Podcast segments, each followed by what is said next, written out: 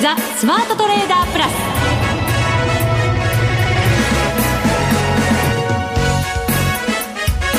全国のリスナーの皆さんこんにちは。内田まさです。ここからはザ・スマートトレーダープラスをお送りしていきます。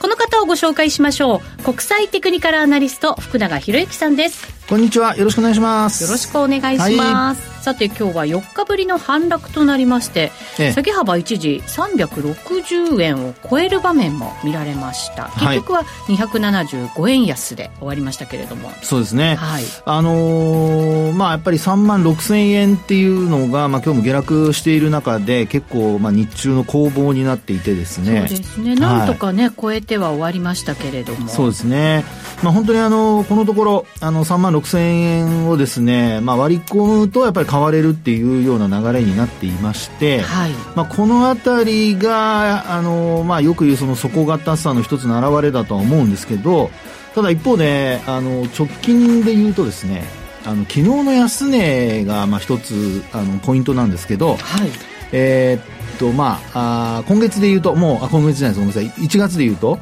26日の安値近辺を下回るとやっぱりちょっと値動き的にはですね下方向にこう振らされるという流れになりかねないんですよね。ちなみに26日の安値が3万5687円58銭。そうです。はい、はいでね、あのこれまでも話しておりましたようにパラボリックはもう日経平均とかもう引転しちゃってますので。あそうですよね、えー、先週トピックスも引転したと日経500も引転してってね、はい、話聞きましたけど日経平均も引転して。引転です、はい、はい。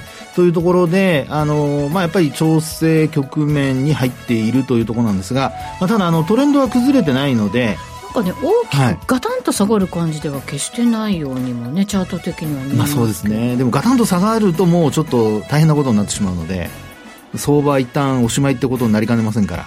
ガタンと下げたら調整局面入りでまあおしまいだろうと思うのはちょっと私はあの間違いかなとは思ってますけどねそう思われる根拠などなど、はい、この後ね、はい、伺っていきたいと思います。そして番組後半ではマネックス証券マネックスユニバーシティ暗号資産アナリストの松嶋真倫さんにご登場いただきますいや暗号通貨もね、はい、動いてますよ。いやもう去年年末といいね今年の初めといいいろいろとあの話題を提供してくれるというビッグニュースもね、はい、入ってきて待ちに待ったっていうニュースでしたけれども。はいそのあたりもね、そうですね。今後の転換なども伺っていきたいと思います、お楽しみに。それでは番組進めていきましょう。この番組はマネックス証券の提供でお送りします。スマートトレーダー計画。よーいドン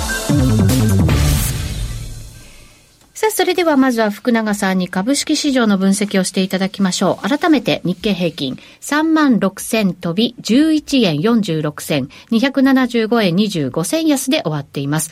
なんとか11円46銭をというところを保ってね、3万6千円台を保ったわけですけれども。そうですね。はい。あのー、まあ、ここまでのところは、やっぱり年始からの動きが結構ね、良かったので。駆け上がって。はい、駆け上がりましたね。うん、それからあと1月の上昇幅も2000円以上。大きかったですね。2200円ぐらいありましたかね。えー、で、あと、まあ上昇率にしても結構な上昇率になってますので、10%近い上昇率ですかね。というところでですね、あの、まあ値動き的には、あもう申し分なしというところと、それから先ほどもお話してますように、あの株価的には、まあ、あ急落もなく、えー、値幅としてもですね、まあ、あの、日中大きく値幅が出るときはありますけども、終値ではやっぱり3万6千円台をキープしているという状況なんですよね。はい、で、あの、まあ、先ほどお話しした、まあ、その、急落してもし戻せなくなるとっていうところでのお話なんですけど、はい、あの、まあ、あこれあの日経平均で通常、まあ日経平均に限らず、株価ってローソク足でご覧になることが多いと思うんですよ。ええ、それをですね、できればあの終値ベースのラインチャートでちょっともし皆さんご覧いただけるんであれば、見ていただけると面白い形になってるんですよね。ええー、これ、ローソク足で見るのとちょっとなんとなく雰囲気違います？雰囲気というか、そうですね。あの、見え方がちょっと変わってきますかね。なんだろう私は福永さんのチャートを横から覗き込んでおりますが。ね、えー、あの、ライン上にするとですね、どういう風に見えるかというと、これがですね、あの、トリプルトップの形に見えるんですよ。ローソク足でもそんな雰囲気はありますけどね。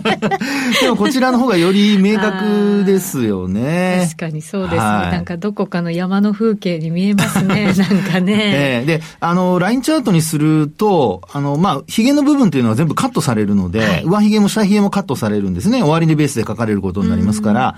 なので、より、その、まあ、あこう、まあ、ヘッドショルダーズトップって呼んだりしますけど、えー、真ん中の高値と、それから左右の高値、そういったところがまあはっきりしてくるというところなんですよね。はい、ですので、このまんま仮にですよ、あの、急落したとすると、あの、単純、単純に持ち合いで下落したっていう流れであれば、あの、な、まあ、値動き的にはですね、また戻ってくるだろうっていうような見立てができるんですけど、はい、今お話してますように、トリプルトップを形成して、えー、下落したとなりますと、まあ、あの、最近のその売買高、売買代金見ていただいてもお分かりのように、高水準が続いてますよね。そうですね。今日のね、はい、4兆円優に超えてということですからね。そうですよね。まあですので、そうした中で下方向に触れてしまうと、まあ、あの、これまで、えー、例えば信用取引の損益状況なんかも改善しているっていうニュースが、まあ、記事が出てたりしてましたけども、はい、あの、損益状況がもう急激に悪化したりだとか、あと、今度戻すときにですね、やっぱりこう、商いが膨らんでいる分、戻り売りが出やすくなったりするんですよね。そうですね。やれやれの売りなんてね、よく言いますけど。そうですよね。ですから、あの、おしめ待ちにおしめなしっていう相場の格言がまさにその 話になった、あの、今のこの裏付けというかですね、え話の、まあ、あこう、裏側にあるわけなんですけど、結果的におしめがなければ、まあ、その分やっぱり強い、あの、値動きが続いているっていうことになるんですよね。はい。一方で、押し目ができるとなると、その分、やっぱりあの、今お話したように損益状況が悪化したりとかして、えー、高値を更新するには、やっぱりそれなりの時間が必要。それからあと、えー、時間だけではなくて、やっぱり商いの量も必要になってくると。そうですね。はい、パワーとね。勢いが必要になるわけですね。その通りですね。で、あと、まあ、あの、下落した場合には、その25日移動平均線というのが一応まあ上向きですからね、うん、あの、サポートになることは考えられるんですけど、えー、まあ下落して、えー、下方向に離れた場合、25日線で止まらなかったりしますと、まあ、やっぱり悪材料がやっぱり隠れているというか、まあ顕在化してくる、表に出てくるということになると思いますので、まあそのあたりやはりちょっとご注意いただきたいなと。そうですね、25日線今、えー、3万5千ちょっと超えたあたりですかね。そうですね。ねえー、っと、今日の終値で見ると、25日線って3万5千飛び73円とかになってますね。円。はい。はい、で、あの、今お話ししている中で、まあ、あの、下落した場合の話なんですけど、一方でこれ、やっぱり、ね、上にも行ってほしいわけじゃないですか。行ってほしいですね。ねずっと上行ってくれればね、いやいやいやいやいやそれはまあないとは思うんですけどね。ねねまあもちろん業績が良ければもちろんずっと上がり続けるってことも考えられますから、はい、まああの、あまりね、えー、そう内側には言えない部分ありますけど、ただその、上昇するパターンになるケースっていうのは、うん、今のそのトリプルトップ、これも、これ、これまでも何度かお話したことあるんですよ、この番組で。トリプルトップ崩れということで、はい、ダイヤモンドフォーメーションっていう風になってくると、うん、あの、トリプルトップが崩れて、で、その分、まあ、あの、下げた分の倍返しのようなですね、えー、値動きになっていくと。でそのダイヤモンドの横になってる形ってことです。はい、あ、そうですね。形ですよね。そのですね。はい、で、あの、ダイヤモンド型をどういうふうに作るかというと、あの、高値が切り上がり、安値が切り下がるという、まあ、いわゆるその拡大波動ができて、はい。で、その拡大波動が真ん中の山をつけたところで、高値をつけたところで、今度は収縮波動に変わるんですよ。うんちょっと今でもそんなような雰囲気の形には見えませんか？内田さん、希望的観測はやめてください。本当？まだ見えない？ダメいやいや。だダメ？とは言いませんけど、まあ、まだどっちにでも動きそうな感じではありますよね。はい。なんか、納得いかなそうですけどね。でですね、はい。で、あの、もし、今お話したようなダイヤモンドフォーメーションで、上に上がっていくっていうパターンになった時には、はい。これは、あの、やっぱり真っ先に教えてくれるのは何でしたっけ？真っ先に教えてくれる？トレンド転換を教えてくれるテクニカル手話は何でしたっけ？移動平均線。ブブー。内田さん、真剣に考えてないかった。はい。ボリンジャーバンド。違います。わかった。はい。パラボリック。ああ、そうそうそうそう。ようやく出てきました三度目の正直。三度目の正直。また今、わざとやったんじゃないでしょうね。まあまあいいんですけど。はい、あの、はい。パラボリックが、まあ、要点して、で、あの、その後ですね、高値更新っていう流れになってきますと、はい、まあ、3万8000円台が視野に入ってくると。うんで、まあ、あの、やっぱり持ち合い時間が長ければ長いほどですよ。あの、その後、あの、上に離れた時のエネルギーというのは、あの、まあ、それだけ、えー、強くなるということになりますので、まあ、今のこの三角持ち合いになりかけてるところ、三角持ち合いというか、まあ、あの、トリプルトップを作りかけてるところ。はい。で、これですぐ上がらなくても、要はこの後、長い持ち合いが続いたとしてもですね、えー、上に離れていってくれれば、まあ、基本的に持ち合い時間が長ければ長いほど、上に行けば今お話したような、もうその時にはもうダイヤモンドフォーメーションではなくなりますけど、うん、あのー、まあ、3万、えー、7千円から8千円というのが試合に入ってくると。そうですね。はい、時間的な、まあ、調整を経て。そうです。という形ですよね。はい。ですので、あのー、まあ、テクニカル的にというか、これまでのそういった経験則も含めて、えー、株価のそのトレンドがまず崩れないことと、はい、それからトレンドが崩れないということと同時にエネルギーを貯めるっていうことで、えー、まあ、上昇トレンドを維持すると。はい、ですから、下落して、あの、調整に入って、そこからまた持ち直すっていうのは、より、あの、エネルギーが必要になることなので、まあ、さっきお話したように戻り売りをこなさないと、吸収しないといけなくなりますからね。なので、えー、まあ、今この状態、えー、こうね、上に行くのか下に行くのかっていうようなところで、こう、ちょっとやきもきさせられている間が続いている方が、うん、えー、パラボリックもどんどん下に落ちてきますし、要点しやすくなると。はい。で、なおかつ、あの、要点した場合エネルギーも溜まっているということで、えー、上方向にも、まあ、離れた場合ですけどもね、あの、値動きが良くなると。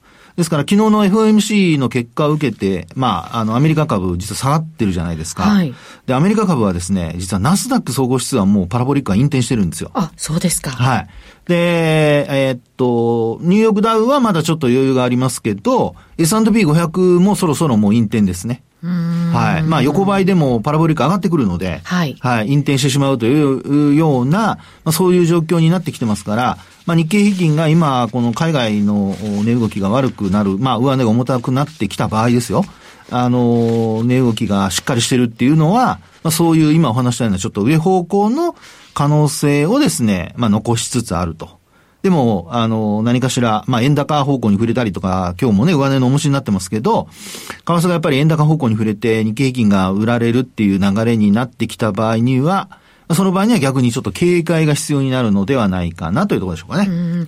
まあ、このところ、その FOMC であったり、その前の日銀であったり、はい、決算発表も引き続き行われてますけど、はい、まあ、見ておきたいよねって思うイベントが結構続くじゃないですか。そうですね。続いてきたということもありますし、はい、だからこそのこの持ち合い相場、なんだろうなとは思うんですけどね。そうですね。えー、まあ昨日のその FOMC の結果だけではなくて、やっぱり今晩は ISM の製造業の景況感指数の発表がありますし。明日雇用統計もありますしね。そうね。ねなので、まあやっぱり今の内田さんの話にあったように、こうイベントがまだまだ目白押しなので。ね、そうなんですよね、特に今週は。はい。はい、なので、まあ、そのあたりを、やっぱり、あの、まあ、いつもの通りでこう通過して、その後はまあ何もなかったかのような動きになるっていうのが、一番、あの、パターンとしてはいいパターンだと思うんですけど、はい、まあ、ただ、えー、そうですね、あの、昨日のパウエル FRB 議長の、あの、会見って、前回となんかまるで真逆のような私印象を受けたんですけど。そうなんですよね。ね。前回の会見の時はすごくフレンドリーな。はい。ハト派的な。しかもその、利下げを議論しているっていうね、はい、言葉で、ね、リップサービスのようにおっしゃってくださって。そうですよね。ねそれがまだね、確信を得られるまでみたいなことになってですね。でも結構その後発表された経済統計なんか強いもの多かったですからね。そうですよね。まあですから本当、あの、今晩の ISM の製造業もそうですけど、非製造業はまた前回の数値を上回る予想になってますからね。50を超えて。なので、えー、数値的にですね、いい経済指標が出てくると、ちょっとアメリカ株に関しては、まあ、業績が良ければまた買われるんでしょうが、はい。はい。あのー、金利の状況次第では上値が重たくなると。いうことは考えられますので、ちょっと、あのー、注意して見ておいた方がいいのかなと。また、あと日本株へのね、影響。あと、こう、あの、日本の業績発表も今続いてますからね。そうなんですよね。はい、まあ、いいものもありますしね。そうですね。うん、そのあたりがね、あのー、まあ、投資家の心理が悪化しなければ、えー、期待値がこう、高いままで株価も保っていけるんではないかなと思いますけどね。そうですね。はい。とりあえずこのトリプルトップ完成させないっていうのがね。はい。ダイヤモンドに、ダイヤモンドに変わってほしい。ねそうするとキラキラ。ダイヤモンド、やめてみましょう。歌っちゃいましたよ。変な歌歌ったかなって怒られそう。あ、やめて。締めなきゃもう、このコーナー締めなきゃ。以上、ここまではスマートトレーダー計画、用意ドンでした。続いては、マネックス証券からのお知らせです。人生100年時代という言葉を聞いたことはありますか？超高齢社会に突入している日本では、一人一人が資産運用で老後に備えることが必要と言われています。そこでマネック証券では資産形成を始める前に金融資産について理解を深めていただくためにマネユニアカデミーを開講しました。近年話題になっている米国株と暗号資産、FX、そして日本株についてそれぞれ包括的に学べる4コースをご用意。どちらのコースも体系的に学ぶことが可能で初心者にもわかりやすい講座です。取引方法やリスク、情報収集のコツや最新の動向など、資産運用を始める前に知っておきたい内容を、教科書とウェブ動画を活用して、いつでもどこでも学ぶことができます。講師として、米国株コースは、マネックス証券チーフ外国株コンサルタント兼、マネックスユニバーシティシニアフェローの岡元兵八郎。暗号資産コースでは、マネックスユニバーシティ暗号資産アナリストの松嶋真倫。FX コースでは、マネックス証券チーフ FX コンサルタント兼マネックスユニバーシティ FX 学長の吉田恒。日本株コースでは、マネックス証券専門役員チーフストラテジストの広木隆その他、豪華講師陣が担当します。わからない点はメールで何度も質問することができ、サポート体制も充実。あらゆる情報から有効に活用できる知識を身につけませんか？マネユニアカデミーは有料の講座です。マネックス証券の講座をお持ちでなくてもお申し込みいただけます。まずは本講座を受講いただく前に、無料の体験講座で講義の進み方や雰囲気を体験してください。この機会にぜひ、マネユニアカデミーで検索。マネックス証券株式会社金融商品取引業者関東財務局長金賞第165号。ザ・スマートトレーダープラス。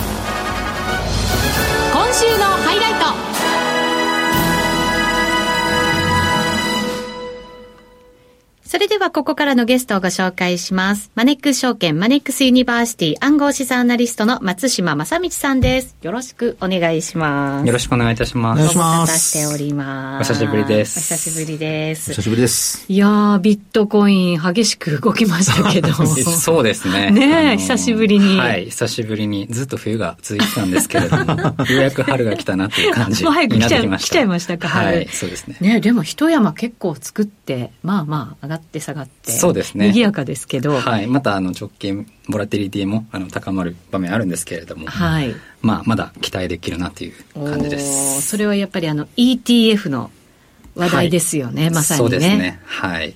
アメリカの方で現物 ETF が承認されて、はい、で、まあ、今後ますます幅広い投資家があのビットコイン投資に参入してくるということが、まあ、期待されているというのが一番大きいかなと思います、うん、その ETF が承認されてっていうのはこれ我々にとってはどういうふうな意味になるわけですか？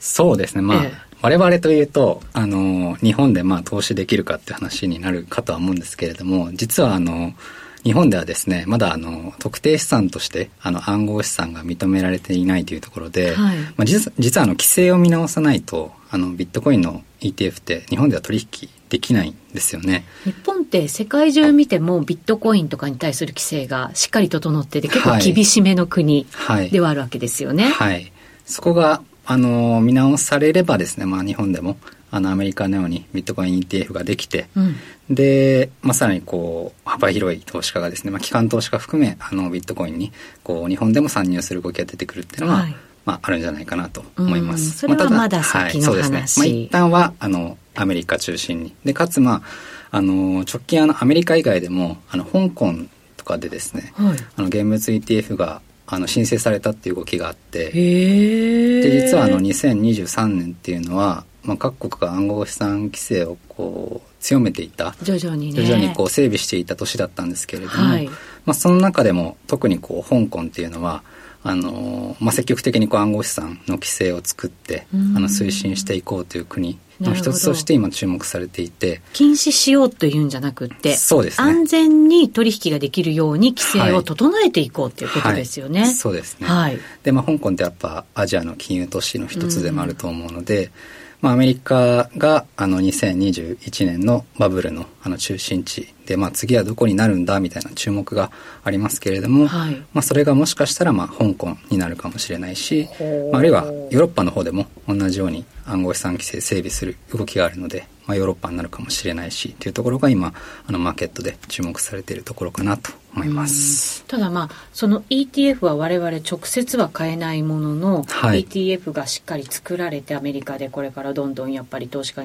がこう投資していくって環境になると、はい、ビットコインであるとか仮想通貨の暗号通貨のその相場には影響を与えるわけですもんね。そうですね。はい。あの、流動性が高まれば高まるほど、その分やっぱビットコインのボラティリティも、あの抑えられると思うので、はい、まあ金もあの2004年にあの ETF ができてからこう徐々に徐々にあの時価総額上げて、うん、でまあ今では2000ドル付近1オンス2000ドル付近で安定的に推移していると思うんですけれども、まあ、ビットコインも同じように、まあ、もう少しこう中長期的な目線であの規模が大きくなってで、まあ、ボラティリティも小さくなるっていうのはあるんじゃないかな。かつまあ価格も今より高い水準で推進するようになるっていうのはあるんじゃないかなと思います。うんただ、アメリカ、昨日 FOMC が終わりまして、はい、ね、利下げに関する言及みたいなものは期待はされましたけど、はい、いやまだまだっていう感じですけど、ねはい、これはちょっとね、やっぱり、向かい風ですかね、まだね、そうですね。やっぱ暗号資産は基本的にやっぱリスク資産として見られているので、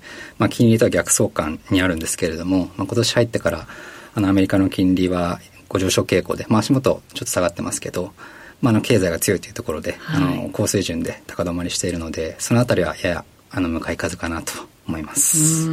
ただただビットコインは今年はなんか結構松島さん前から期待している年ではありましたよね。そうですね。はい。今年はやっぱあの暗号資産関係者が注目している半減期というイベントがありまして、まあ、あのわかりやすく単純に言うと、あの、新規発行量、ビットコインが、あの、定期的に発行される量が、あの、半分になるというような、はい、あの、イベントなんですけれども。そうすると、需給がね、ねちょっとね、欲しいと思っても、減りますからね。そうですね。で、まあ、ETF みたいな動きがあって、需要がこう大きくなってる分、供給が絞まれば、需給がタイト化して、価格が上がりやすいっていうのが期待されていて、はい、で、まあ、その半減期の翌年にかけてですね、過去3回は、あの、バブルが起きているっていうことなので、まあ、もしかしたら2025年にかけて、えー、また暗号資産市場盛り上がっていくんじゃないかっていうのが、えーまあ、マーケット関係者があの注目しているところになってます。なるほど。福永さんがね、はい、隣で大きく半減期って言葉が出た瞬間に なんかこ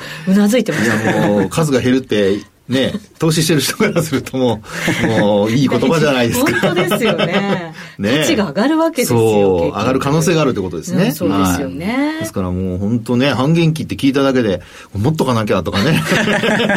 持たざるリスクみたいな感じちゃいますね。いや、それはちょっと言い過ぎだと思います。でもワクワクね。そうそうそうそう。ありますよね。はい。まあ本当そうだと思いますね。うん、そうするとなんとなく、冬の時期がちょっと長かった感がありますけど、ね。はい、でもようやくね、ようやく、はい、なんか春というより、夏来ちゃったみたいな雰囲気になりつつあるのが、今年のビットコイン。そうですね。あの、まあ、半減期時点から過去3回だとやっぱ、あの、何倍とかっていう価格にあのなっているので、はい。今年はあの4月から5月ぐらいに半減期が予想されてるんですけれども、まあ、その時にビットコイン価格がいくらになっているのかっていうところとじゃあそれが上昇した時にじゃあどれぐらいの上昇の期待値があるかっていうところが、まあ、一つ注目かなと思います。はい。あの暗号資産っていうとビットコインやっぱり中心に話しちゃいますけど、はい、その他どうですか？まだ人気のものってあるじゃないですか。そうですね。あの、はい、アメリカでビットコイン現物 ETF ができたことによって、まあ、次あのイーサリアムも、はい、まあ、現物 ETF アメリカで承認されるんじゃないかっていう期待が出たりだとか、うんまあ、リップルと呼ばれる暗号資産も、まあ、ETF を申請しようとするような動きがあの見られていたりだとか、まあ、ビットコインが承認されたことによって、まあ、それに追随するような動きっていうのが、まあ、要はそのビットコイン以外の暗号資産から、まあ、これから徐々に出てくるんじゃないかなと思います。はいそうするとただこう動きがこれまでみたいなこうボラティリティの大きい感じじゃなく、はい、形成されていくんじゃないのっていうようなそれはまあ安心感であり、はい、ちょっとね、物足りないよっていう人もいるかもしれませんけど、中には。そう もうなんか、荒れるマーケット、荒れるというか。ほら、どっちもいるじゃないですか。これまでのほら、ね、ビットコインの相場ってやっぱりびっくりするような相場作るっていうのも、ね。ね上げるときに、だってストップ高、ストップ安がないんですもんね。そうですね。はい。しかも土日も全部やってるし。そうですね。大騒ぎなわけです。なんか、ウキウキしてませんそういうのはどうなんでしょうちょっと収まってきたりもするんですかね。まあでもまだ、やっぱあのアメリカの方ではあの SEC がビットコイン以外は証券だっていう姿勢を崩してないので、まあ、まだビットコイン以外の ETF は厳しいんじゃないかなっていう見方がまだ強いですねなのでまあここからあのビットコイン以外も、まあ、金融市場の中でアセットとして認められるかどうかみたいなところが次の注目かなと思います。もうビットコインが金融市場の中で認められたっていうのは、はい、もう誰が誰が見てもそうだと思うので。そうですね、はい、とりあえずねそうです。先陣切ってビットコインは行きましたよ、はい、ね、一般化するってことはすごく重要ですからね、うん。はい、そうですね。浸透していってね、うん、でも私友人がこの前ビットコインを久しぶりに使って買い物しようと思ったらまだまだ日本だと使いにくいって言ってて、ね、そこもねね改善の余地がある、ねね、かもしれません。けど、まあそんな注目の暗号資産。はい。